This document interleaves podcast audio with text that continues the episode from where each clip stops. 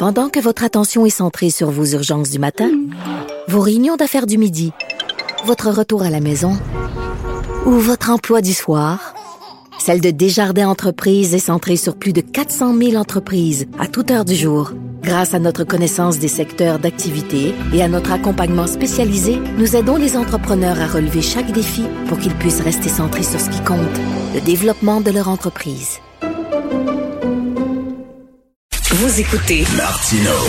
Tout ce que vous venez d'entendre est déjà disponible en balado sur l'application ou en ligne au cube.radio.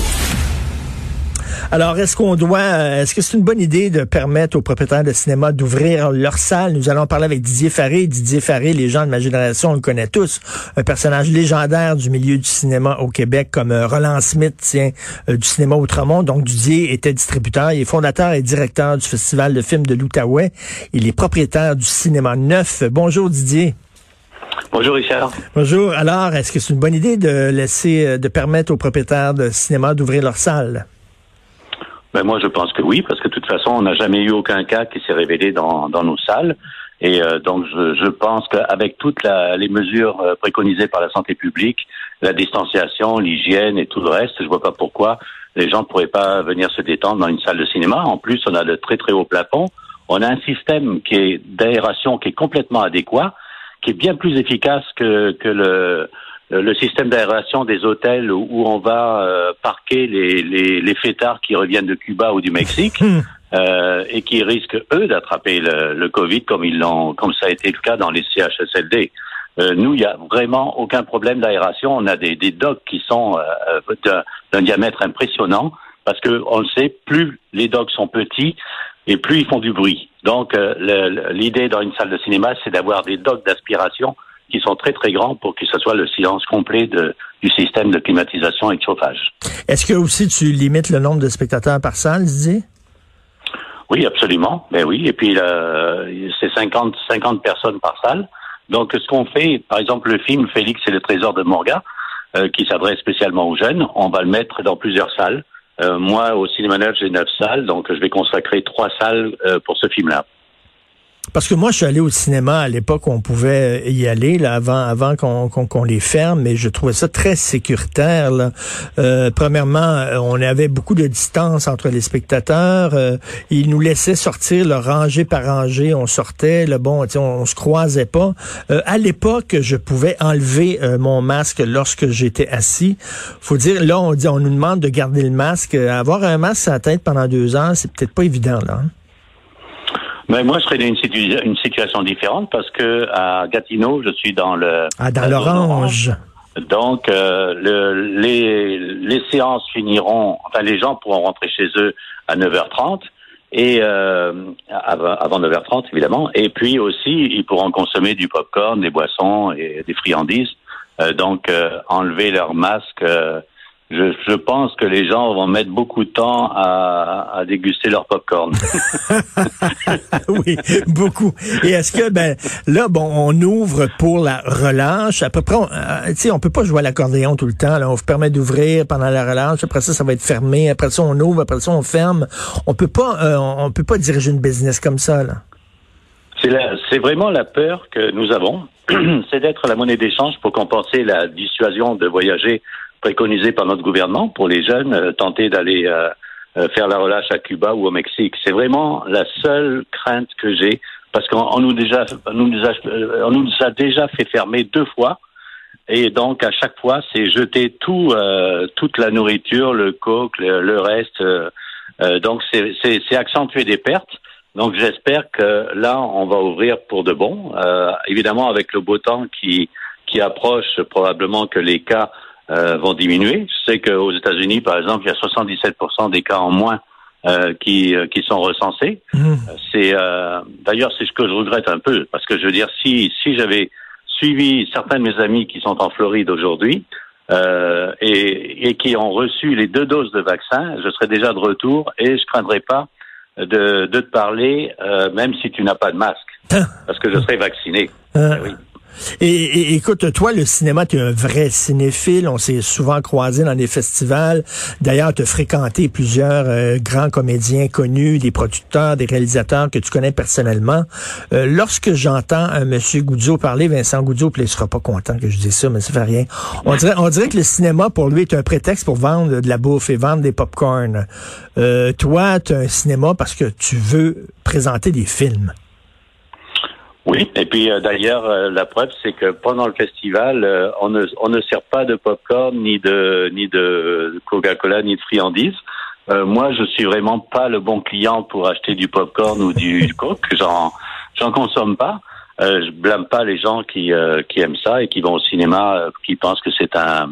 Mais c'est vrai qu'aujourd'hui, c'est très difficile de pas opérer une salle de cinéma commerciale vu les par exemple, les taxes à Gatineau, c'est 144 000 dollars par an. Le loyer, c'est 61 000. 61 000 par mois. Aïe, aïe. Donc, c'est sûr que les, euh, les, ça suffit pas. Les entrées de cinéma ne suffisent pas. Il faut absolument qu'il y ait des revenus d'appoint. Et, euh, et, et c'est les friandises et puis euh, la nourriture qui peuvent, la publicité, qui peuvent contribuer à, à l'opération d'une salle de cinéma, au même titre que la publicité aussi, parce que me passerais bien d'avoir de la publicité sur les écrans, mmh. mais euh, le, problème c'est que il faudrait augmenter le prix des places. Moi, j'ai pas augmenté le prix des places depuis, euh, ben, par exemple, pour le festival, le, le, cinéma est toujours à 9 dollars depuis 10 ans et euh, j'ai pas l'intention de l'augmenter. Et puis pour les euh, pour les salles de pour les salles de, conventionnelles, je pense que le prix est à 11 dollars. Le popcorn aussi pour les enfants. Si vraiment les, les, les enfants veulent consommer des, des friandises, vous pouvez avoir une entrée de cinéma, c'est-à-dire plus la nourriture, euh, boissons, friandises, tout ça, pour 11 dollars. Mhm. Ça, c'est le mardi ou le mercredi. J'estime que c'est quand même euh, très abordable pour euh, passer un bon moment en famille. Et quand tu vas en France, à chaque fois que je vais à Paris, ça, ça me frappe. les salles de cinéma là-bas, là, on vend pas. Hein, il n'y a pas de restaurant. Là. Tu paies, tu t'assois, puis tu regardes le film. Il y, y, a très, très peu de gens qui mangent pendant un film en France. Oui, bien sûr, parce que les, euh, ben, les vrais cinéphiles, ils détestent entendre euh, euh quelqu'un manger des chips ou des euh, ou, ou, des, du popcorn dans les oreilles. Mmh. Par contre, il y a eu, il y a évidemment tout à l'heure, tu m'as fait une entrée en matière qui était digne des dinosaures du cinéma. Et mais c'est vrai que j'ai connu les, les salles sur les Champs Élysées où d'un, sur le bras de gauche tu avais un cendrier et sur le bras de droite, tu avais un espace pour mettre ton scotch ou ton gin ou ta bière que tu pouvais déguster pendant le film. Et évidemment, c'est ce temps-là a disparu. Il y avait des ouvreuses, ce qu'on appelait les ouvreuses, c'est-à-dire la jeune femme qui, euh, qui t'accompagnait à l'arrivée jusqu'à ton siège, évidemment qui attendait un pourboire. Donc, euh, ça, te, ça te coûtait quelques pourboires. Et aussi, les ouvreuses achetaient leur place de cinéma parce que elles vendaient leur... Elle vendait les, les, les, crèmes glacées, les esquimaux et les chocolats. Et donc, les, les places, ces places-là euh, coûtaient très, très cher. Elles achetaient à leur... Euh, ah oui, elles achetaient une concession. Absolument. Mais ça, sans aller si loin que ça. Euh, quand je suis arrivé chez France Film dans les années 70, c'était la même chose. Je veux dire, le, le Alexandre de Sèvres, qui était, propriétaire, qui était euh, propriétaire du, du Saint-Denis, avait donné à un de ses amis le bar et la concession de, de friandises. Et c'était là où il y avait le plus d'argent à faire. lui, il l'avait donné à un de ses copains et il gardait juste les recettes du, du, du cinéma Saint-Denis qui était vraiment pas extraordinaire à l'époque. et il disait, j'avais euh, Guy Fournier la semaine dernière, on parlait de cinéma, et lui il dit, euh, le, le, cinéma euh, bientôt, ça va être bon, les films en salle, ça va être des gros films à grand déploiement, les Star Wars, les Marvel, qui et, tous les autres films, on va regarder ça chez nous sur de grands écrans, parce que de plus en plus de gens des grands écrans, des systèmes de son, bon tout ça, et que les films même pourraient être disponibles, sortir à la même date sur toutes les plateformes, ce qui n'est pas le cas aujourd'hui. Que tu en penses, toi? Est-ce que c'est la, la fin d'une certaine forme de cinéma où les salles de cinéma, ça va être vraiment rien que du grand spectacle? C'est tout. Non, c'est vrai que évidemment, faut toujours faire une, euh, une différence entre les, films américains à gros déploiement euh, qui sont faits bien souvent avec des effets spéciaux et des choses comme ça qui, qui, qui, qui gagnent à être, à vus sur de, sur de grands écrans. Mais euh, moi aussi, j'aime beaucoup, enfin, Vous savez, je, suis abonné à plusieurs plateformes et puis euh, je, je, commence à, à, à, déchanter un peu. Là, je, je, je suis fatigué de, de voir les, les, navets que Netflix me propose. Et puis, euh, euh, et, et j'ai hâte de retourner dans des salles, voir même des films plus intimistes, voir le jeu des comédiens en grand plutôt que sur un petit écran ou sur mon écran téléviseur. Et puis euh, aussi, ce qui, ce qu'on oublie, ce qu'on oublie, c'est vraiment que le, le cinéma, c'est quand même, ben, je pense que tu as des enfants, Richard, et les jeunes veulent sortir. Ils veulent pas rester dans le cocon des parents. Moi, je me rappelle euh, à l'époque où la vidéo est arrivée, même la télévision. À l'époque où la télévision est arrivée, on a dit ça y est, c'est fini, le cinéma est mort. Pas du tout. Le, la télévision n'a jamais handicapé le cinéma. Bon, un peu peut-être. Ensuite, la vidéo est arrivée. On a dit ah, c'est terminé, euh, la vidéo va prendre tout le marché. Absolument pas. Et, et, et ensuite, les plateformes. Mais le problème qui se passe, c'est que les, les jeunes n'ont pas envie de rester chez eux dans le sous-sol avec leur euh, avec leur petite amie. La petite amie, elle a envie de sortir, elle a envie de montrer sa, sa belle robe, elle a envie de rencontrer des copains, et ils n'ont pas envie d'être à côté des parents. Donc, ils préfèrent sortir dans, aller au cinéma plutôt que voir un film dans le sous-sol, même si on a le meilleur cinéma maison.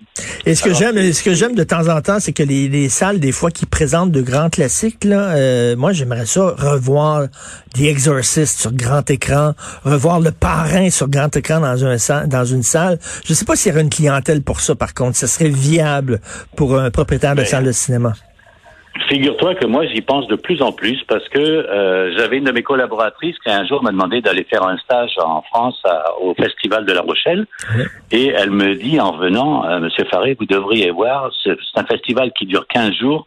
Ils font plus de 85, 85 000 spectateurs avec des vieux films. J'ai comment ça?